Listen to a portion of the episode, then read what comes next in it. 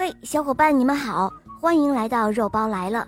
今天的故事啊，是两位可爱的小朋友点播的，让我们来听听他们的声音吧。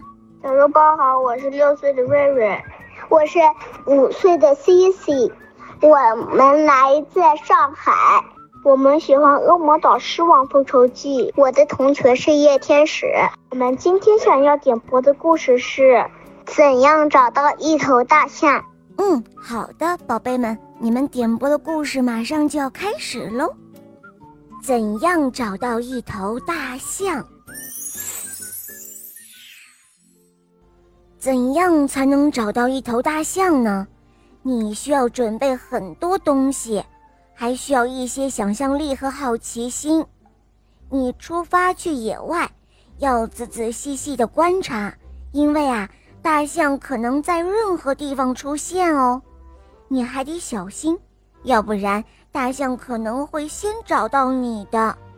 嗯，要寻找一头大象，最好是在沉闷无趣的那一天，阴云在地平线上盘旋，看上去像是宇宙飞船，而你呢，正绞尽脑汁想找点事儿干干。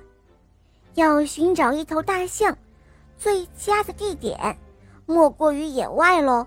你要把一些食物和双筒望远镜装到背包里，也许你还想带上一支长笛和一条漂亮的毛毯，把你要讲给大象听的故事都编织在上面哦。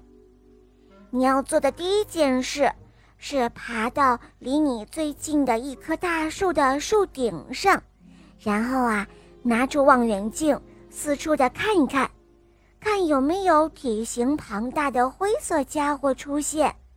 如果没有看到大象，你就得走到丛林去探险。你要留意大象的脚印，它们看起来就像一朵朵可爱的花儿。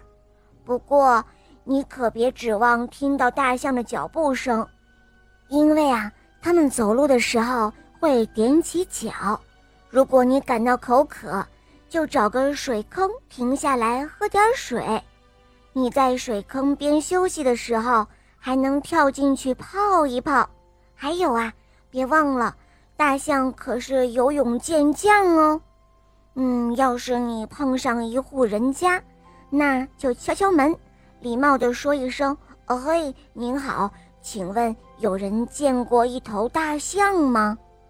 如果没有人见过，那就继续向丛林深处进发，可能会突然下起大雨。你可以躲在一片大叶子底下，一边用你的长笛吹上一曲，一边等待暴雨停下。你的肚子呢，当然也会饿得咕咕叫，那就在树荫下找个松软的地方大吃上一顿。如果有一头大象决定和你共进午餐，就找一些竹笋和树皮，让它吃个痛快吧。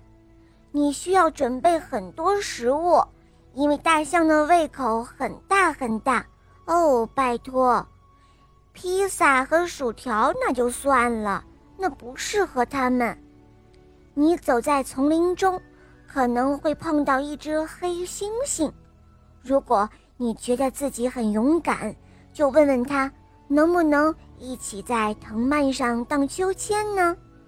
如果你发现一个鹰巢，一定要纵身一跳，离开那根藤蔓，让鹰带着你掠过树顶，飞往丛林的边缘。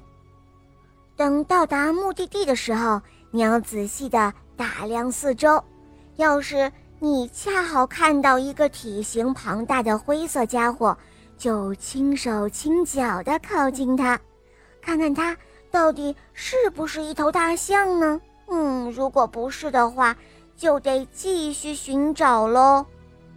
如果你开始感到有些累了，那就爬上山顶，那儿有高高繁茂的草丛，在微风中轻轻地摆动。